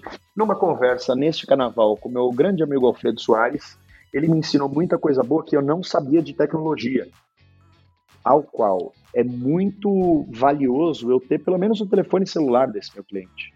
Né? CPF, endereço, todas essas coisas, elas acabam sendo irrelevantes no comércio. Se eu conseguir pegar o telefone e eu, Bruno, ligar para o meu cliente para falar alguma coisa, já está de grandíssimo tamanho. Então eu tenho na, na tela do meu celular, eu consigo acessar quem é o cliente que está sentado na cadeira 3 na unidade Morumbi Shopping. E eu vou lá e eu sei que o nome dele é Gabriel. Gabriel, como vai? Tudo bem? Eu nunca tinha te visto aqui, eu queria me apresentar. Eu sou Bruno, sou dono aqui da Barbearia Corleone. Espero que você goste. Se um dia você precisar de alguma coisa, eu estou por aqui, bater papo, mas cara, vim aqui só para agradecer o prestígio que você nos dá, tá bom? Obrigado. Aquele cara, se ele me falar qualquer outra coisa, se ele me contar, olha, Bruno, tudo bem, gosto também de vir aqui, pô, você não sabe, eu vim cortar o cabelo, eu tô com meu filho no hospital já faz uma semana e eu precisava sair de lá um pouco, cortar o cabelo, fazer a barba, vim aqui tomar uma cerveja e relaxei. Pô, como é que chama teu filho? Rodrigo. Eu fico com aquela, com aquela, com, com aquela informação na minha cabeça, entro no meu celular e coloco lá Cliente Gabriel tem filho Rodrigo, ele estava internado no hospital e ele veio no dia tal. Sistema, por favor, me avise a próxima vez que ele fizer um agendamento e me faça e me mande um push quando ele fizer o check-in na barbearia. Então, se calhar de eu estar tá lá, ou se for alguma coisa muito séria que, aconteceu numa anotação, eu soube que ele fez é, o, o, agendamento via aplicativo, telefone ou site, eu recebo um push. Eu falo, opa, isso aqui é algo interessante. Então, às três horas da tarde do dia 24 de fevereiro, eu tenho que estar na loja do shopping Morumbi para falar de novo com o Gabriel. O Gabriel entrou lá, eu recebi uma notificação. O Gabriel acabou de fazer o check-in. Procuro o Gabriel, falo, Gabriel, tudo bem? Cara, me conta, como é que tá o Rodrigo? Aquele dia você veio aqui, você estava meio aflito. A hora que você faz isso com ele, isso vale 500 vezes mais do que um voucher Boa. de desconto. Isso vale 500 vezes mais se você ligar de maneira forçada no aniversário dele. Você conquistou aquele cliente com sabe quanto? Nenhum real. Se o cara é meu cliente, se o cara abriu o coração comigo, falou comigo que seja meia hora, é o mínimo do ser humano que a próxima vez que você o encontre, você pelo menos tenha a delicadeza de perguntar se tudo melhorou, né? Dependendo do grau de intimidade que você tiver, pô, um cliente que frequenta o seu negócio há cinco anos, uma vez por mês, gasta um dinheirão do caramba, já é alguém que você conhece, se preocupa e que é pelo menos um colega. O uso da tecnologia só me fez lembrar de uma das tantas histórias que eu escutei durante o mês e que aquilo foi de extremo valor para o seu cliente.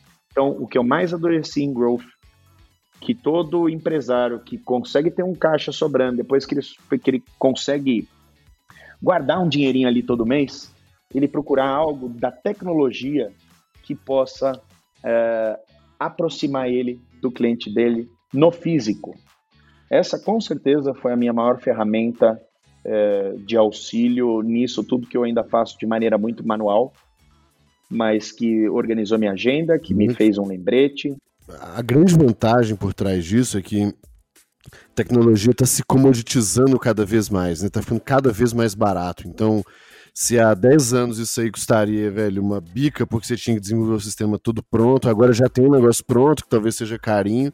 E daqui a três anos, daqui a cinco anos, vai ser, putz, é, se, não, se não de graça, muito, muito baratinho, né? É, essa é. é uma, isso sempre acontece né, em tecnologia. O que, que, que eu acho que você falou bastante, o que, que na prática você extraiu né, das empresas de tecnologia.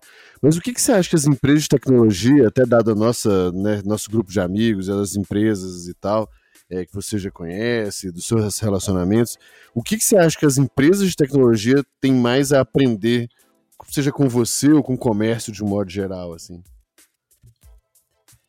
Olha, Gabriel, eu vou usar como exemplo a empresa a qual você toca, que é a Simbu. Você ah, quer, quer coisa mais íntima do que você receber um a primeiro momento? E até o negócio de vocês é que tenha um rodízio né, da, das manicures de vocês. Olha o bem que vocês fizeram para as duas pontas. Você quer coisa mais delicada do que você deixar um estranho entrar na sua casa? A tecnologia permitiu isso. O que, que ao meu ver, vocês, Singu, dizem para o cliente? Ó, cliente, a gente tem toda a ficha criminal, a pessoa que já trabalha com a gente, eles trabalham por sistema de ponto. Se eles, por ação, a gente recebeu algumas reclamações, ele está descadastrado do nosso aplicativo, para para lá. Então, a tecnologia já traz uma série de coisas que a gente tinha que fazer no manual antigamente. Para você deixar alguém entrar na sua casa é, é, é para fazer algum serviço, você tinha que ter no mínimo nome completo, RG e mais um monte de coisas. E mesmo assim você ficava meio preocupado, porque você não sabia quem era aquela pessoa que vinha. O que a gente faz quando, quando contrata alguém para fazer um serviço para a gente, seja na nossa empresa, seja na nossa casa? Você puxa uma ficha criminal, você puxa uma série de certidões negativas dessas pessoas. A sua tecnologia já presume que você fez isso você tem a responsabilidade de treinar muito bem essas pessoas, afinal, a tecnologia, né, ensino à distância, a gente está vendo hoje, com o negócio da pandemia, a gente está vendo é, consultas de médicos à distância. É, a tecnologia, eu acho que é o mais clichê o que eu posso falar, ela, ela aproximou as pessoas no mundo real. Apesar de que você na rede social é amigo de pessoas que você nunca viu na vida, para o trabalho, você só encurtou a distância de alguém que está lá do outro lado do Brasil para fazer um, um para prestar um serviço para você. Então, que eu acho que as empresas de tecnologia têm que aprender muito com o case da Singu. Ela rompeu uma muito série bom. de barreiras para aproximar duas pessoas num, num, lugar, né? Enquanto, enquanto todo mundo está falando, ah, o distanciamento social por causa da, da rede social, as pessoas estão tão perto, mas elas estão cada vez mais longe. Você vê famílias que elas estão falando no celular na hora do jantar. Isso está errado? Tá. Mas numa empresa de tecnologia, olha só que coisa boa. Você encurtou o caminho com o desconhecido e você me deu a chancela de que aquele cara estava preparado para entrar na minha casa. Quantas são as pessoas que vocês estão beneficiando como os seus parceiros comerciais, deles não passarem fome, que isso já está começando a acontecer no país, com um preparo que, que é uh, luva, álcool em gel, máscara, prestar algum tipo. Antes mesmo disso tudo acontecer, é, vocês instruíam a maneira as quais uh, as ferramentas de trabalho dessas pessoas deveriam ser uh, uh, esterilizadas, deveriam ser limpas. A gente está uhum. falando de, de, de, uma, de um serviço no Brasil é, tradicionalmente muito, muito precário. Quando eu digo precário, é pela falta do acesso à informação. Anos atrás, as pessoas achavam que elas esterilizavam um alicate colocando dentro de um forninho doméstico que chega a 180, 200, 300, 500 graus que seja. Hoje, já se sabe que essas, esses vírus e bactérias que ficam nos alicates de unha só morrem acima de mil graus. Então vocês trouxeram informação para essas pessoas. A partir do momento ao qual vocês trouxeram a informação e a chancela, elas puderam entrar na casa dos outros no momento de pandemia. Olha só o bem que vocês fizeram. Os meus barbeiros, eles estão sobrevivendo, eles são todos comissionados, eles só estão vivendo nesse momento porque eles entram na casa das pessoas é, de uma maneira, se não segura, se não totalmente segura, mas tentando ao máximo uh, uh, manter os padrões aos quais eles foram instruídos. Isso eu estou falando de pandemia, mas vocês já faziam isso antes. Cansei de ver vídeo da Singu, uhum. das manicures é, de máscara e luva antes disso existir. Então, mais uma vez, Sim, empresas exato. de tecnologia, se vocês têm algo a aprender uh, uh, com tudo que está acontecendo e com os métodos antigos, é de aproximar as pessoas no mundo real. Ninguém quer falar com um computador quando ele tem algum problema. Assim, eu, canso, eu, eu canso de ver empresas grandes me dizerem que você solucionar um problema é muito mais caro do que você remediar um. Então, problem, empresas identificam que elas têm problema, mas esse problema custa muito caro, vamos consertar só daqueles que reclamarem. E eles não se importam de perder cliente. Pô, outro clichê é muito mais barato você manter um cliente que você já tem do que adquirir um novo. Eu sempre me interesso muito também assim sobre o empreendedor por trás, sobre a conjuntura e a vida da pessoa. E eu ouvi dizer que você trabalhava tipo de forma bizarramente intensa e que você foi mudando algumas coisas ao longo do tempo. Eu queria que você falasse um pouquinho disso e também sobre o quanto que você acha que o estilo de vida do empreendedor, do profissional, do gestor, enfim, ou do nome que tiver ali, quem está à frente de um negócio, impacta o negócio e vice-versa. O quanto que o, o, tipo de negócio, a dinâmica da coisa impacta a vida dessa pessoa também. Claro. É, acho que a primeira coisa, a gente não quer ter como exemplo pessoas cheias de problemas.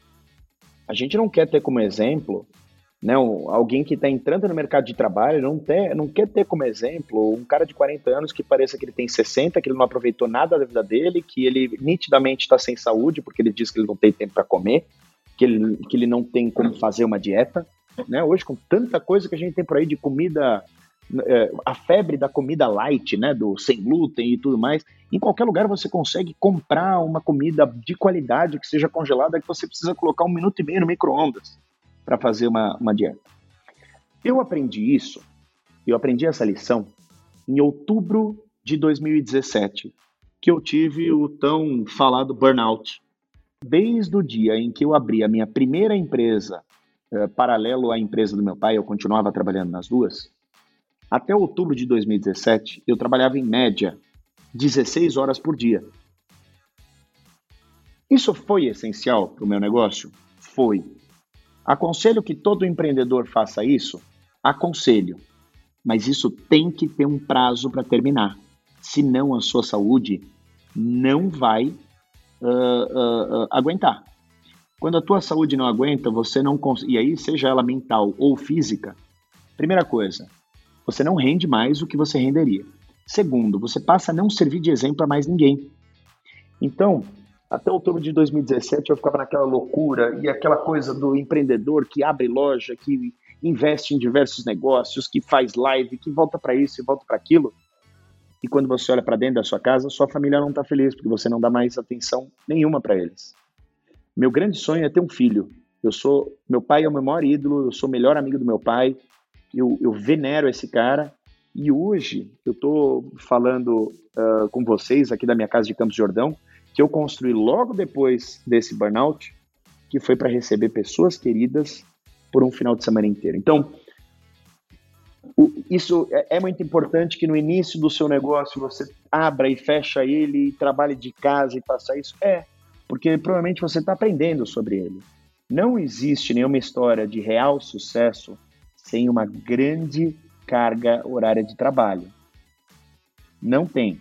Mas ao longo do tempo, você tem que começar a delegar, você tem que investir em tecnologia para que você possa trabalhar menos com um rendimento talvez ainda maior. Mas meu conselho, não chegue ao seu limite. Outro dia eu liguei pro, pro, pro, pro nosso grande amigo Alfredo Soares, falei, Alfredo, vi você na live agora, cara, eu tô achando que você não tá bem. Isso antes da pandemia, né? Ele tá um avião, ele foi o cara dessa pandemia, a quantidade de lives que ele está fazendo, um cara muito foda, está ajudando muita gente. Tem que tirar o chapéu para ele. Mas antes da pandemia, eu liguei para ele e falei: vamos viajar comigo no carnaval, se desliga um pouco. Tenta, tenta não ficar tanto nessa pressão que uma hora você vai fundir. E ele falou: porra, você sabe que eu estou sentindo essas mesmas coisas que você está me falando que você teve, que você sentiu quando teve o seu burnout? Então, o estilo de vida, ele, ele conta muito? Conta pra caramba. Sabe por quê? A gente está vendo uma geração. Eu tenho minha irmã de 17 anos. É, quando eu tinha 17 anos, eu ficava olhando notícia para ver se, se iam liberar carta para 16 anos, se eu ia poder dirigir mais cedo. Mas o grande sonho da minha vida era logo fazer 18 anos e poder ter um carro e ir para onde eu quiser. Nós estamos falando de uma geração que não quer carro. Tudo bem, eles, eles não têm. Uh, eles hoje têm os aparatos da tecnologia é, para pegar um táxi, para pegar um Uber e tudo mais, que facilitam muito a vida deles. Na nossa época, a gente tinha que pegar um telefone fixo, eu estou com 36 anos, ligar numa cooperativa de táxi, a cooperativa de táxi chamava um táxi pelo rádio, passava o endereço, a cooperativa me ligava de volta e falou assim: o Corsa placa tal vai chegar em mais ou menos 15 minutos. Era muito mais difícil. Eu concordo. Mas a nossa geração, diferente da atual, ainda ligava pouco para o propósito, ainda ligava pouco para aquilo que vai deixar para as gerações seguintes. A gente se preocupava pouco com o próximo. Né? Esse, esse negócio de você trabalhar com propósito é recente. Então, o que, o que era uma figura de empresário de sucesso na época do meu pai? É o cara que ele só ia para casa para dormir. De vez em quando ele fazia uma viagem para o exterior com a família dele, ele tinha um barco na praia que ele usava uma vez a cada três meses. Ele até tinha uma casa confortável, mas que ele nunca usava. E se ele tivesse curtindo mais o barco dele, aquela casa grande, aproveitando com a família? Vagabundo, não está trabalhando. A geração aí das pessoas que hoje estão com 50, 60 anos tinha isso. A nossa geração hoje preza mais pelo propósito, claro que ganhar grana. O que move o capitalismo é dinheiro. Fato. Mas hoje, sinônimo de sucesso é você realmente conseguir é, é distribuir o seu dia, as suas 24 horas, em três etapas: oito dormindo, oito se divertindo e oito trabalhando. Eu ainda vim dos ensinamentos aí dessa geração que eu estou te falando, que trabalhava 16 horas por dia, não tinha tempo para se divertir. Fatalmente, nos dois primeiros anos de uma empresa que você abrir do zero, vai acontecer isso com você. No terceiro ano, se você ainda não tiver umas horinhas de folga, olhe de novo para o seu negócio que talvez ele não está dando certo. Se você ainda no terceiro ano precisa estar tá lá a hora de abrir e fechar, você não conseguiu passar nada para ninguém, provavelmente você também é não é um bom líder, você não conseguiu passar uh, o bastão para alguém que está trabalhando junto com você. E eu acho que na prática, Bruno, você acaba gerando um efeito também de se você é só esse loucão do trabalho desesperado, que as pessoas também não, não te admiram tanto quanto isso era admirável no passado e você não consegue atrair as melhores Exatamente. pessoas para trabalhar com você, né?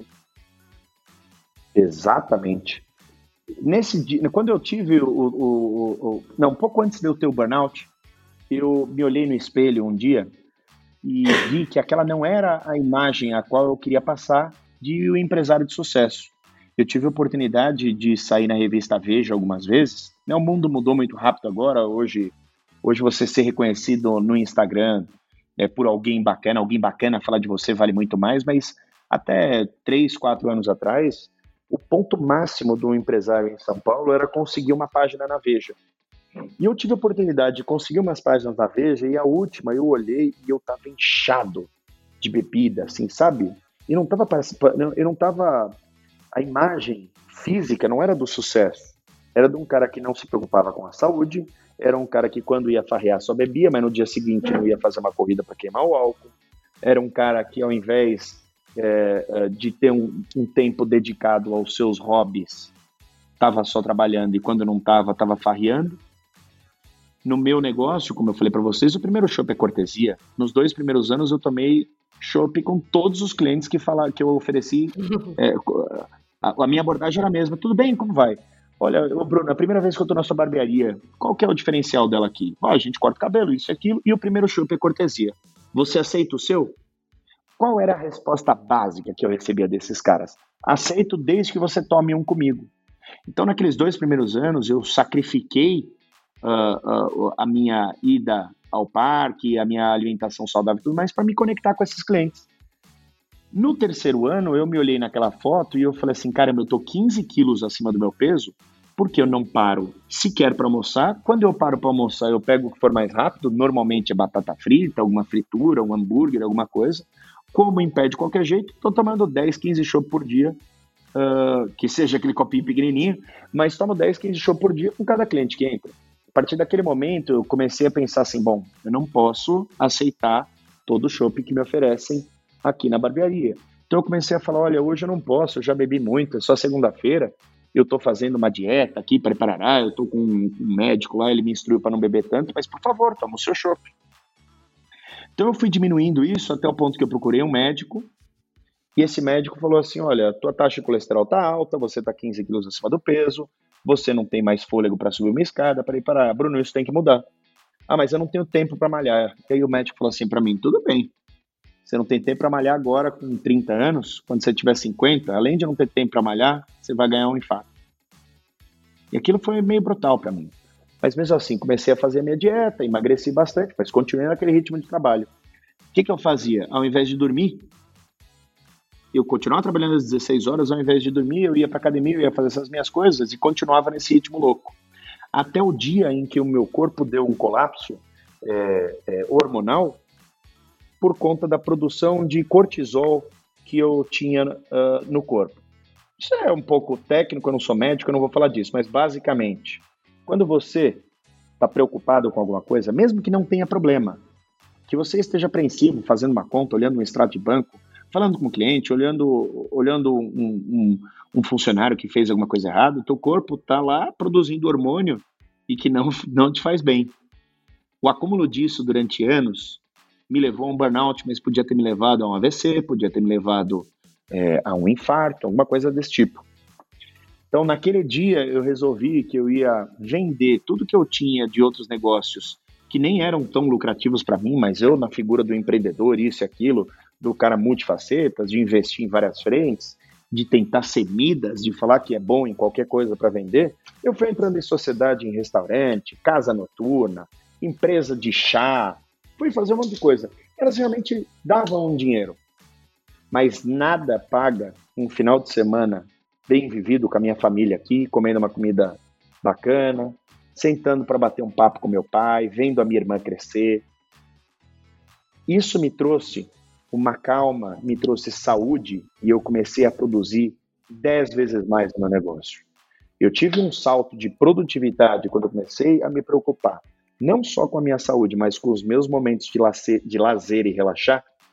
E hoje eu percebi que sucesso é a soma não só de você estar mais ativo no seu trabalho, né? Alguém que, alguém que se alguém que exercita o corpo, que faz uma meditação, que come menos gordura, que come menos açúcar, com certeza absoluta, tem um raciocínio mais rápido do que alguém que não se preocupa com nada disso.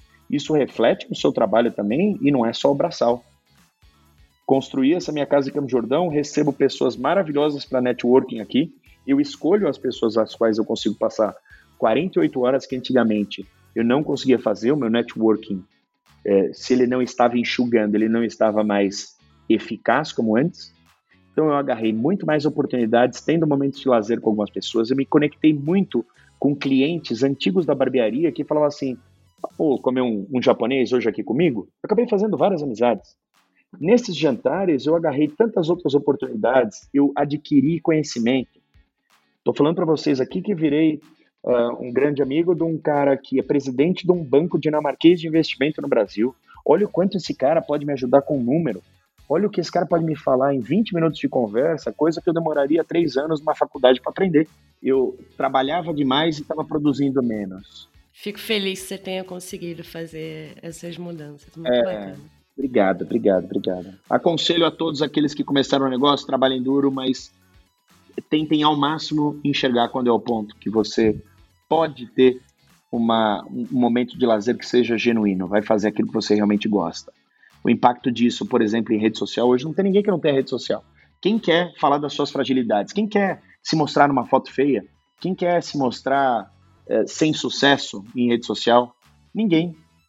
E isso sirva de inspiração para que você tenha um momento real de diversão. Isso alguns mostram, outros não. Isso não é uma regra para todos eles.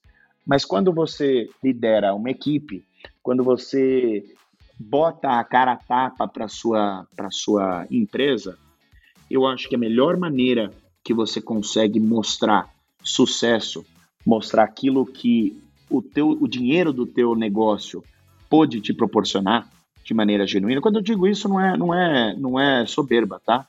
É, o fruto do, do, do, meu trabalho me deixou, me permitiu construir uma casa onde eu tenho nos últimos anos aproveitado muito a minha família. Estou vendo minha irmã crescer, estou fazendo receitas com meu pai, que criou um canal no YouTube agora para pessoas acima de 40 anos, que ele faz várias dicas para é, quem tá nunca bem legal, Tem acompanhado, inclusive. É acompanhado? Cozinha, é, né? vai, vai cozinhar também. É, e cara, eu, eu, acho que nada mais pode servir de inspiração do que você ver uma pessoa feliz e realizada com momentos de diversão dela. É muito importante. A, gente tá, a vida é uma só, a gente não pode só ficar pensando em número, trabalho, trancado em algum lugar. Acho que é, é, é, é a sequência natural da vida você criar uma família, ter um filho e se divertir o máximo para ter história bacana para contar para seus netos. Que esses possam se inspirar em você também, não só nos negócios, mas na sua vida pessoal. Eu acredito muito que não existe um, um estado estável, assim. Eu acho que a gente sempre está ou num ciclo vicioso ou virtuoso. E eu vejo isso é, bem claro comigo, pelo menos, é sempre assim. É tipo, é um dia que você tem mais preguiça, aí você não faz nada, aí o outro dia você come um pouquinho pior, aí no outro dia você dorme um pouquinho pior, aí quando você vê, cara, depois de dois meses tá a ladeira abaixo. Ou quando você também tá, cara, cuidando da saúde, que impacta na produtividade, que impacta no seu relacionamento com a família, eu com dois filhos aqui, isso é bem, bem evidente, assim. Então, é, eu acho que faz todo sentido, e se você começa a ver hoje, né, pessoas muito bem-sucedidas, elas geralmente têm é, é, elas são bem-sucedidas em muitos aspectos da vida, não um só e o resto é tudo cagado, né? Desde que eu te conheço, é, eu já te conheci pós pós é, problemas de saúde, então dá para ver isso bem bem no dia a dia mesmo. Bruno, para encerrar, eu queria que você desse três indicações, seja de leitura, pode ser livro, pode ser blog, enfim, três leituras aí, três formas de se informar que você acha que sejam muito bacanas para quem quer se inspirar, para quem quer entender mais negócio, enfim, tema livre. Vamos lá, tem, tem um cara que é nosso amigo aqui em comum de toda essa turma aí dos meninos do Gestão 4.0, de Thales, Alfredo, meu amigo. Somos amigos pessoais, isso não é, não é gente que a gente só segue e é amigo virtual. É cara que a gente liga, troca ideia e tudo mais. Rony Mesler, o Rony, dono da reserva, dedica uma boa parte do tempo dele para distribuir conteúdo grátis nas redes sociais dele para falar de venda.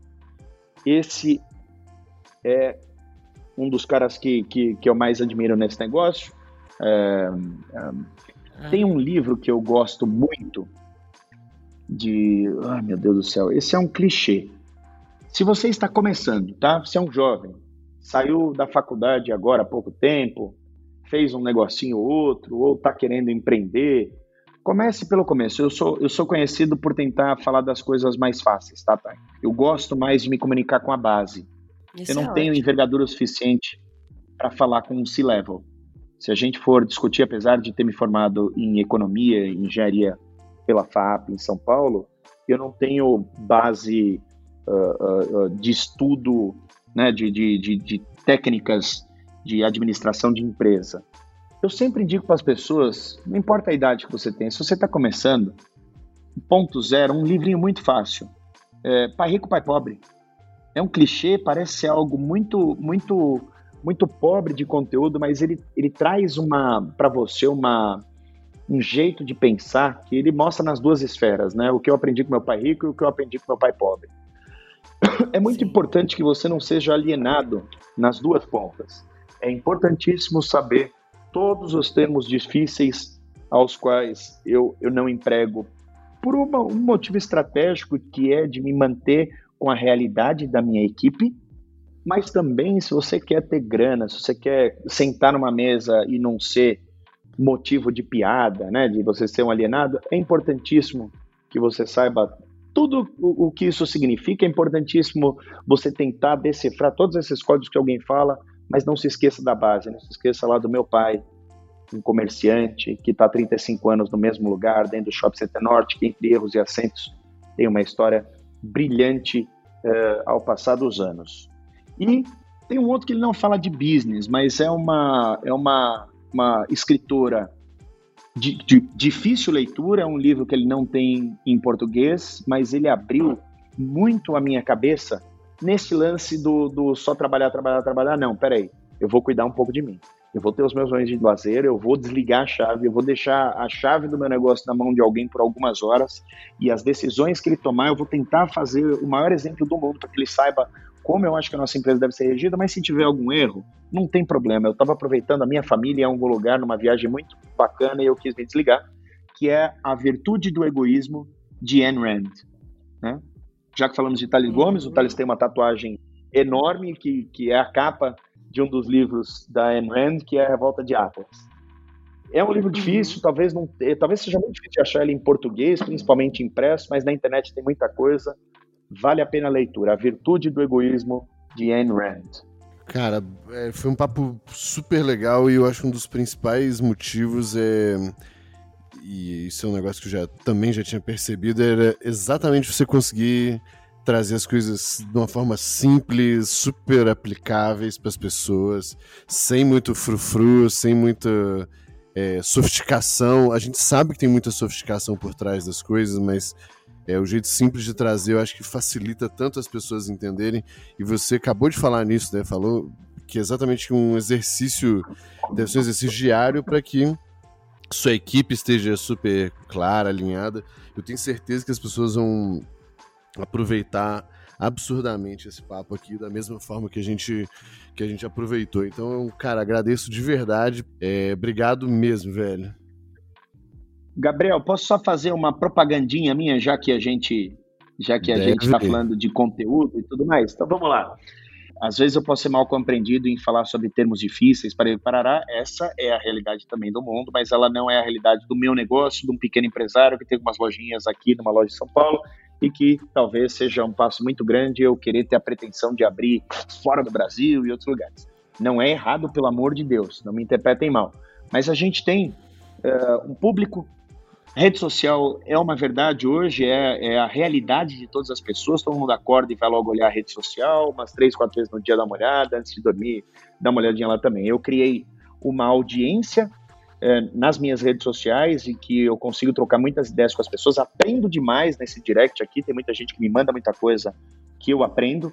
E eu, olhando para essa minha para essa minha audiência, olhando para uma lacuna onde hoje a gente vê muitos cursos, o Gestão 4.0 é algo fora da curva, não tem como competir com esses caras. Qualquer um que tiver hoje tentando competir com eles, vai tomar porrada. É um, é um time muito forte, organizado e de gente que entende muito. Então, eu prefiro me posicionar num degrau abaixo, que ele também é muito importante. Todos esses caras que hoje estão no nível altíssimo de, de, de, de intelecto, tiveram que começar de algum lugar. Pouca gente mostra a cara para falar do básico. Pouca gente mostra a cara para falar assim, cara, eu não sei o que é CFO. Eu não sei o que é CMO. Aonde eu consigo ver isso?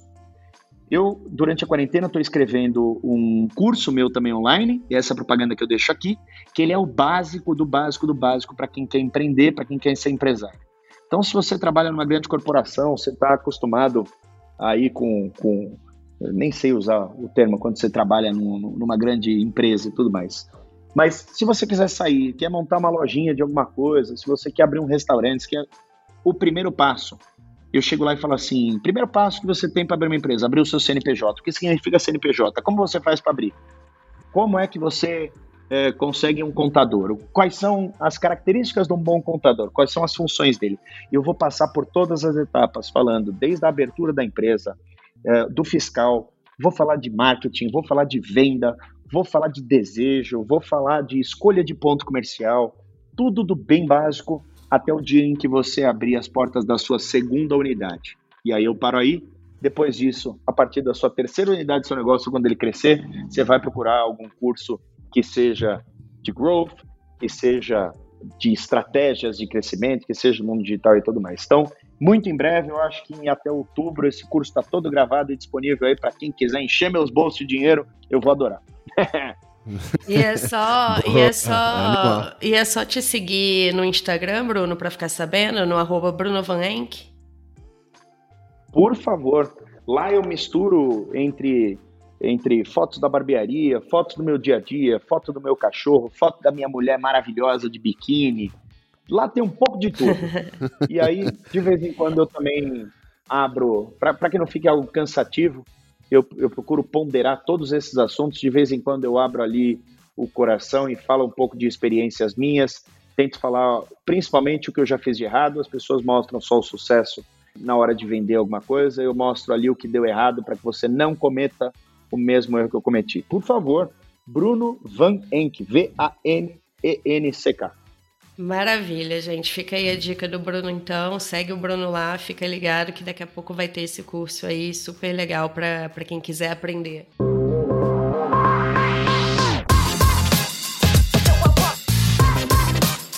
Bruno, muito obrigada pela sua participação. Foi um prazer imenso ter você aqui com a gente e aprender tanto contigo. Poxa, tá que honra Valeu, escutar isso obrigado, logo de você. Muito obrigado. E olha, Maximilias, quando quiser fazer uma coisa comigo, é só me chamar. Excelente, já vamos fazer negócio aqui. É, chega, espero que esse podcast chegue ao maior número de pessoas possível. Vamos divulgar ele bastante quando ele for ao ar. Valeu, tchau, Obrigado, tchau. Ótima noite para vocês. Tchau, tchau. Beijo, tchau, tchau. Ei, antes de ir, quer saber como continuar em contato com a gente? Basta seguir arroba e arroba Gabriel Semineiro no Instagram. No nosso site, você pode conferir todos os episódios, links e parceiros. Acesse deepgrowth.com e durante essa primeira temporada, você ainda ganha prêmios ao indicar o Deep Growth para seus amigos, de acesso a conteúdos exclusivos até participar da nossa mentoria premium de graça. Corre lá!